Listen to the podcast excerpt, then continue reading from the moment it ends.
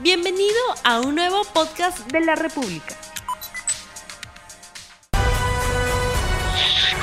Buenos días amigos de la República, bienvenidos a RTV Economía. Hoy estamos en el día 80 de aislamiento social obligatorio decretado por el gobierno para hacer frente al coronavirus. Cifras oficiales del Ministerio de Salud dan cuenta de 174.884 personas contagiadas por coronavirus. En tanto, lamentablemente son 4.767 los peruanos y peruanas que han fallecido por esta terrible enfermedad. En tanto, son 69.257 que han salido victoriosas de esta enfermedad y tienen alta médica. Es importante por ello quedarse en casa, es importante que pese a esta segunda fase de reactivación de la economía debemos tener en cuenta y es importante continuar lavándonos las manos, usar la mascarilla y fundamentalmente la distancia social. El día de hoy vamos a abordar un tema importante que se está debatiendo en el Congreso y que tiene que ver con estos proyectos que plantean suspender el cobro de las deudas en todos ámbitos, en todo diferente tipo de crédito. Para ello, hemos invitado a Jorge Delgado, el expresidente de la Asociación de Instituciones de Microfinanzas del Perú, con quien vamos a hablar en un breve momento, pero antes quiero indicarles que en esta cuarentena en casa se come buenazo. Disfruta de las mejores recetas que tiene Buenazo. Estas recetas son para ti. Búscalo en Facebook o en YouTube. Como les decía, vamos a ver el tema el día de hoy sobre la factibilidad de suspender o no las deudas bancarias. Y tenemos de inmediato la pregunta del día. ¿Es factible suspender el cobro de deudas bancarias y pagos de créditos durante la crisis por el COVID-19? Comparta usted el programa, envíe sus comentarios, envíe sus preguntas. Vamos a conversar con Jorge Delgado, presidente de la Asociación de Instituciones de Microfinanzas del Perú, a quien ya tenemos en la línea. Muy buenos días, señor Jorge. Muy buenos días, Rumi. Muchas gracias por la invitación. Bienvenido a RTV Economía. En principio, son cinco proyectos de ley que se están debatiendo en la Comisión de Economía del Congreso y todas tienen el mismo esquema. Todas buscan de alguna manera, entre comillas, favorecer a aquellas personas que en una situación de crisis no pueden pagar sus deudas y de alguna manera también buscarían condonar o en todo caso suspender los pagos no solo de los créditos, también de los intereses, de tal manera que puedan apoyarlos. ¿Esto qué opinión le merece? Bueno, estos proyectos de ley, en primer lugar, creo que es importante que todos sus este, escuchas o televidentes puedan entender que nuestra preocupación es bastante importante porque esto involucra muchos riesgos. Y tenemos que llamar la atención a todos los peruanos porque este Congreso está procediendo a justamente elaborar proyectos de ley de manera poco responsable, nada transparente y poco profesional. Porque estas medidas lo único que están haciendo es poner en riesgo a las instituciones de microfinanzas y a una insolvencia de las instituciones de microfinanzas. ¿Y a qué me refiero? Desde el momento que se produjo el tema del día 16 o 15 que se emitió el decreto de urgencia respecto al coronavirus, la superintendencia como en las instituciones de microfinanzas estuvieron reuniones para poder entender qué es lo que iba a suceder en adelante. para tal efecto se emitieron medidas prudenciales que justamente tocaban estos temas de prórrogas, reprogramaciones, los intereses, cambiando las cuotas que se vencían en los vencimientos, los próximos vencimientos a, cuotas al final. Entonces se, han hecho una serie de, de medidas prudenciales justamente en favor de todos los clientes, sabiendo de que esta situación era en un inicio este, por 15 días, pero hemos ido viendo que en el camino se han ido ampliando estas situaciones y por lo tanto las medidas prudenciales con la superintendencia han ido avanzando y han habido este, generándose más reprogramaciones por plazos mayores. Por lo tanto, estos proyectos de ley no tienen sentido porque ya se tomaron las medidas prudenciales y creo que era importante que los congresistas que han presentado estos proyectos pudieran informarse de todas las prórrogas y de todos estos temas eh, que ya han sido ya este, determinados y puestos en práctica con los clientes uno a uno para darles esa facilidad y para poder hacer que ellos puedan generar nuevamente cuando se reactive la economía una manera mucho más tranquila, más transparente y que puedan ir a adecuarse en la reactivación. El problema de estos proyectos de ley con estas, perdón. Sí, eh, justamente para conocer un poquito más sobre el mercado y el sistema que ustedes manejan, en el sector microfinanciero, ¿cuánto es el estimado de los créditos que atiende el sistema microfinanciero en el país? A ver, yo le voy a hacer una mención, son 50 mil millones las colocaciones que tenemos como instituciones de microfinanzas, con más o menos 5 millones de clientes, de los cuales casi 3 millones son de pequeña empresa y microempresa y el resto es consumo y adicionalmente tenemos 42 mil millones de depósitos con casi 10 millones de clientes. Entonces, ¿Y cuál uno puede mirar la magnitud. Sí, quería preguntarle justamente cuál es la tasa de morosidad de estos créditos en el sistema y cuánto se incrementó desde el momento en que ha empezado la pandemia y esta crisis sanitaria. La morosidad, si uno hace un poco de estadística, la mora ha estado en 5.30 en el año 2016 y hoy día se encuentra en 6.30 también, pero a febrero o marzo. Pero tenemos que indicar que estas, estas, estos indicadores todavía no reflejan la situación real, porque como se han hecho reprogramaciones de préstamos y de créditos, este, justamente todavía tiene un proceso de periodos de gracia para poder este, atender próximamente sus obligaciones. Entonces no sabemos hoy día plenamente qué clientes van a tener la capacidad de seguir evolucionando, como aquellos clientes que van a tener una problemas mayores para poder reaperturar o generar nuevamente sus ingresos. Entonces, hoy día lo importante es tener claro que esto afecta a las instituciones en el sentido que si se condonan intereses se o teman de prórroga de mayores al tema de los préstamos, vamos a tener el problema que nosotros como instituciones generamos ingresos, casi el 96 o 95% de los ingresos que generan las instituciones microfinancieras son por intereses. Y de ello tenemos que descontar los gastos financieros que hacemos para el pago de los intereses que les pagamos a nuestros ahorristas. Adicionalmente hay otros gastos que son empleados, proveedores, provisiones, que son parte importante. Entonces, si a nosotros nos dejan de, dejamos de percibir intereses, vamos a tener un problema porque vamos a tener que utilizar nuestro capital y vamos a, vamos a terminar descapitalizándonos y podremos tener una desestabilización y una insolvencia por esta situación. Por eso que es la preocupación sobre el particular. Esto es RTV Economía, el programa económico del Diario de la República. Estamos abordando el día de hoy esta posibilidad de debate en el Congreso de estos cinco proyectos que buscan de alguna manera la moratoria de las deudas de las personas que están en situación de vulnerabilidad, en situación crítica en estos tiempos de pandemia. Estamos conversando con el señor Jorge Delgado, él es presidente de ASOMIS Perú, la Asociación de Instituciones de Microfinanzas del Perú. Cuénteme usted, ¿Qué protocolo de ayuda a sus deudores han implementado las entidades del sistema de microfinanzas? hay protocolos de salud, que justamente es para cuando se estén reiniciando, lo que ya se ha dictado a través del gobierno. Los protocolos que estamos tratando de hacer para ellos también es tratar de trabajar a vía virtual con nuestros clientes, dado que como los asesores de negocio en nuestras instituciones no pueden salir, puedan tratar de atender a nuestros clientes de la forma virtual.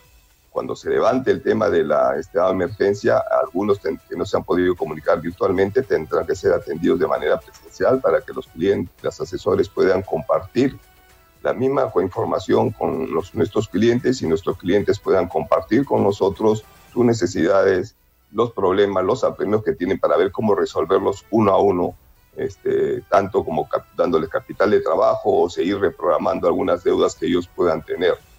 De la misma manera, habrán clientes que podrán ir a las oficinas de manera proactiva para mirar y atender sus créditos o para también mirar nuevamente sus reprogramaciones.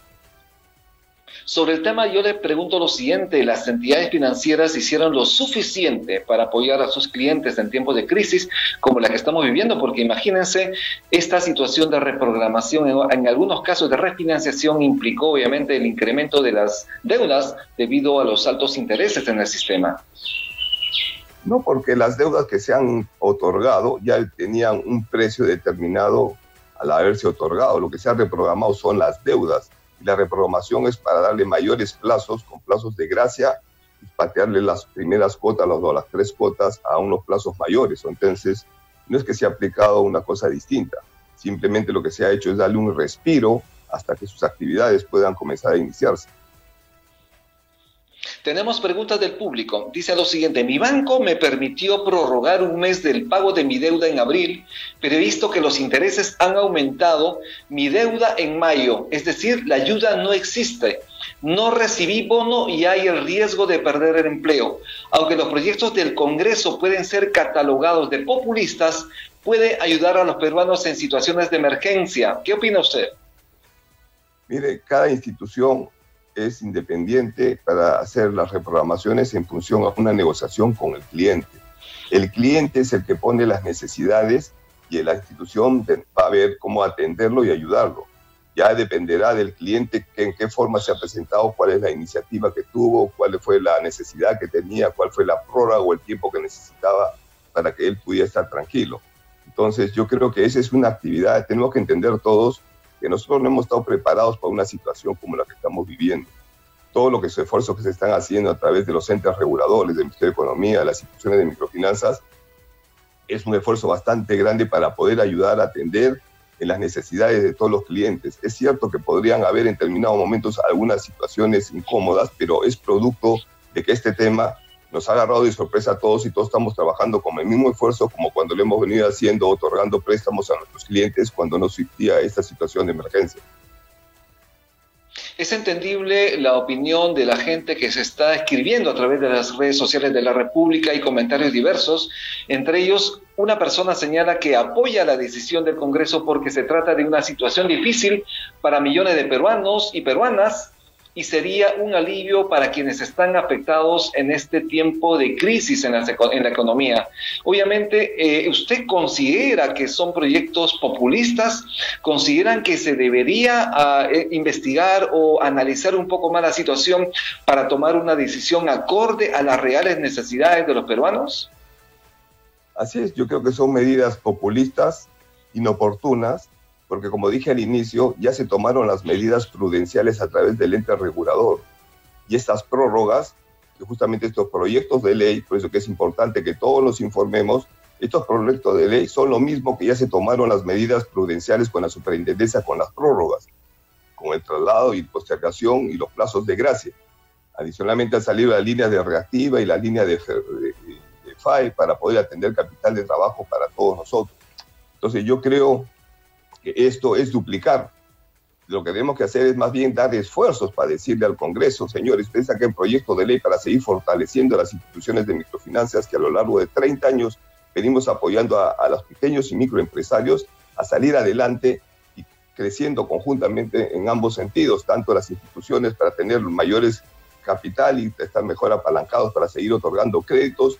Y el otro gran tema es que si estos proyectos de ley salen, vamos a tener un problema, porque tenemos que entender que una estructura en una institución de microfinanzas, para hacerlo sencillo y simple, tenemos préstamos y tenemos depósitos.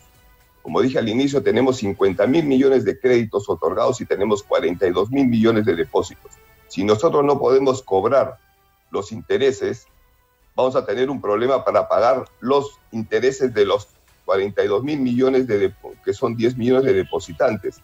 Entonces, lo que estaríamos haciendo es que simplemente quienes van a dejar de cobrar serían nuestros depositantes. Entonces, tendría que sacar un proyecto de ley para decir, señores, a los depositantes no se les paga los intereses por el plazo de que se está permitiendo a través de estos proyectos de ley de suspensión o de prórrogas. El Banco Central de Reserva Así es, el Banco Central de Reserva ha tomado decisiones de política monetaria, entre ellos la reducción de la tasa de interés de referencia, pero hemos visto que los bancos todavía no lo han aplicado, las instituciones microfinancieras, ¿cómo, cómo están haciendo en este momento? ¿Las tasas de interés continúan siendo altas para quienes lo necesitan? No, justamente eh, lo tenemos que entender todos es que estos programas eh, realizados por el Banco Central de Reserva, por el Ministerio de Economía, y, este, donde opera COFIDE como un ente de bisagra, son tasas de interés que son muy bajas. ¿Por qué? Porque tienen una garantía del Estado. Vamos a hacer un ejemplo, este, que es, exacto.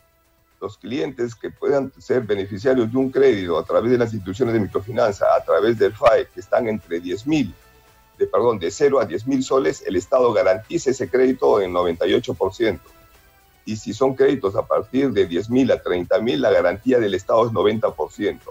Entonces, el riesgo de las instituciones está justamente en esa diferencia entre el 98 y el 100, son 2%, y entre el 90 y el 10%. Entonces, son tasas justamente para apoyar a las empresas, a los pequeños empresarios y a los microempresarios en esta situación compleja. Entonces, esas son las tasas que se van a comenzar a, dar, ya se están dando, de capital de trabajo únicamente, porque no va a ser para activos fijos, sino para capital de trabajo. Entonces, estas tasas son representativas. La banca tiene su propia mecanismo para las empresas corporativas y medianas, etcétera. Nosotros como Cofinanzas atendemos justamente a nuestros clientes a través de la subasta de, estos, de estas líneas de crédito para poder trasladarlas a nuestros clientes, ¿no? A esas tasas están en promedio del 4%, 5%, porque hay una garantía del Estado, porque todos tenemos que entender que hay un riesgo, y el riesgo es que muchos de los negocios van a poder tener una viabilidad en el corto, mediano o largo plazo, y sobre eso también podrán hacer este, sus pagos ordinarios y puntuales en la medida que sus negocios vayan siendo este, avanzando y creciendo nuevamente y llegando a la estabilidad normal que tenían. Las condiciones, en todo caso, la explicación de los proyectos de ley que se están debatiendo en el Congreso señalan que la situación es apremiante. Las personas no han recibido bonos del gobierno y han pasado de condiciones de vulnerabilidad a condiciones críticas en tres meses. Son personas que no cuentan con ingresos y los pocos que tenían lo han perdido porque miles, millones de peruanos han perdido el empleo, muchos están también en suspensión perfecta. En ese sentido, ¿qué hacer? Ah, por, un lado está el sistema microfinanciero, el sistema bancario, que también continúa y desea preservar, digamos, el sistema. Pero de otro lado también están las personas que en una situación apremiante y de crisis requieren también ese apoyo para de alguna manera, no el perro muerto, no el no pago, sencillamente postergar el pago por un par de meses o cuatro meses, de tal manera que se pueda lograr la, estabilidad económica. ¿Qué considera usted? Vuelvo a insistir, ya se dieron lo mismo que están en los proyectos de ley, ya se dieron en las medidas prudenciales de prórrogas y reprogramaciones. O sea, no estamos descubriendo nada. Más bien podemos comenzar a complicar más la situación.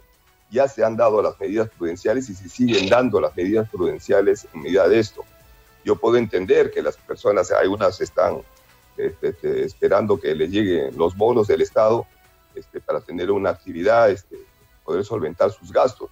Pero ya las instituciones de microfinanzas respecto a los préstamos, hemos atendido y estamos atendiendo y mirando permanentemente la manera como ayudar a nuestros clientes. Entonces, no hay necesidad de duplicar esfuerzos para ello. Lo que tenemos que hacer simplemente es seguir avanzando, seguir apostando para que la reactivación se dé no complicar la existencia, porque de darse estos proyectos de ley, todas las personas que tienen préstamos tienen que pensar que si también tienen un depósito en una institución, este se vería también complicado porque no se le podrían pagar los intereses. Entonces tenemos que pensar que no solamente son los préstamos, sino son los grandes ahorristas donde nosotros como instituciones de microfinanzas ponemos un capital para poder apalancar los préstamos y adicionalmente están los depósitos de los clientes, con lo cual podemos solventar los préstamos. Entonces, acá tenemos que entender que las instituciones tienen que ser fortalecidas y no debilitadas, y parte de este componente son los ahorristas que proveen los fondos para colocar los préstamos. Entonces, no podemos poner en una situación crítica a los depositantes.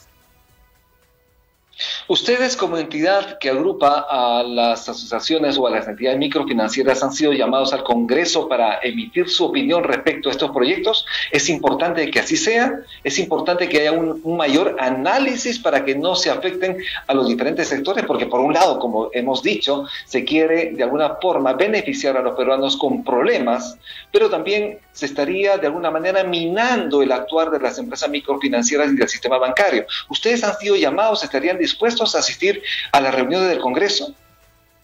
Bueno, nosotros este, desde un inicio este, hemos mandado cartas al enterano de estos proyectos de ley para ser este, convocados, para explicarles cómo es la estructura, cómo funciona una institución de microfinanza y cuáles son los impactos que van a tener, porque los proyectos de ley no han medido ningún tipo de impacto. No hay números donde indiquen realmente la problemática que se puede dar la descapitalización de las instituciones de microfinanzas. Entonces ya hemos recibido esta semana este, la, convocatoria a participar en estas comisiones y eso lo saludo, porque esa es la manera de actuar. La Comisión de Economía, como la Comisión del Consumidor, la Comisión de, de Producción, tienen que llamar a las instituciones de microfinanzas para poder conversar con ellas, para poderles explicar el tema, también a los entes reguladores, porque son justamente, tenemos más de 30 años nosotros instituciones de microfinanzas en las cuales hemos avanzado y hemos venido siendo regulados y habíamos pasado por diferentes situaciones complicadas que se dieron también en el mundo, no por un tema de salud, pero por otras.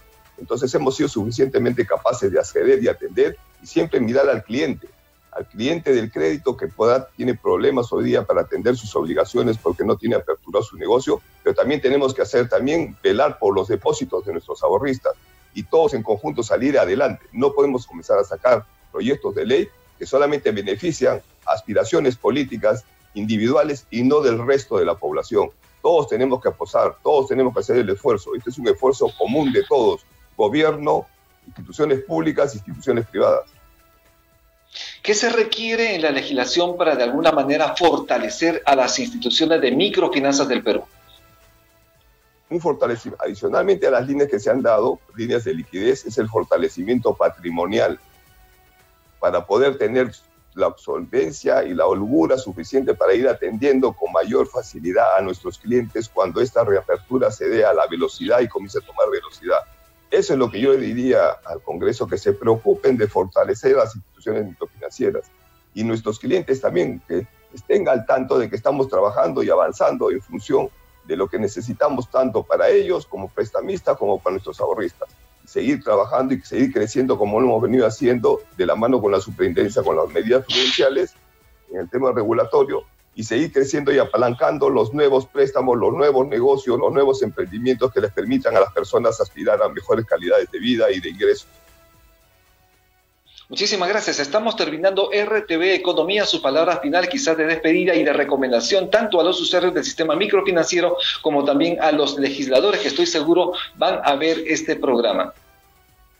Yo les diría a todos los clientes de las instituciones de microfinanzas, y disculpen si soy repetitivo, que no se preocupen.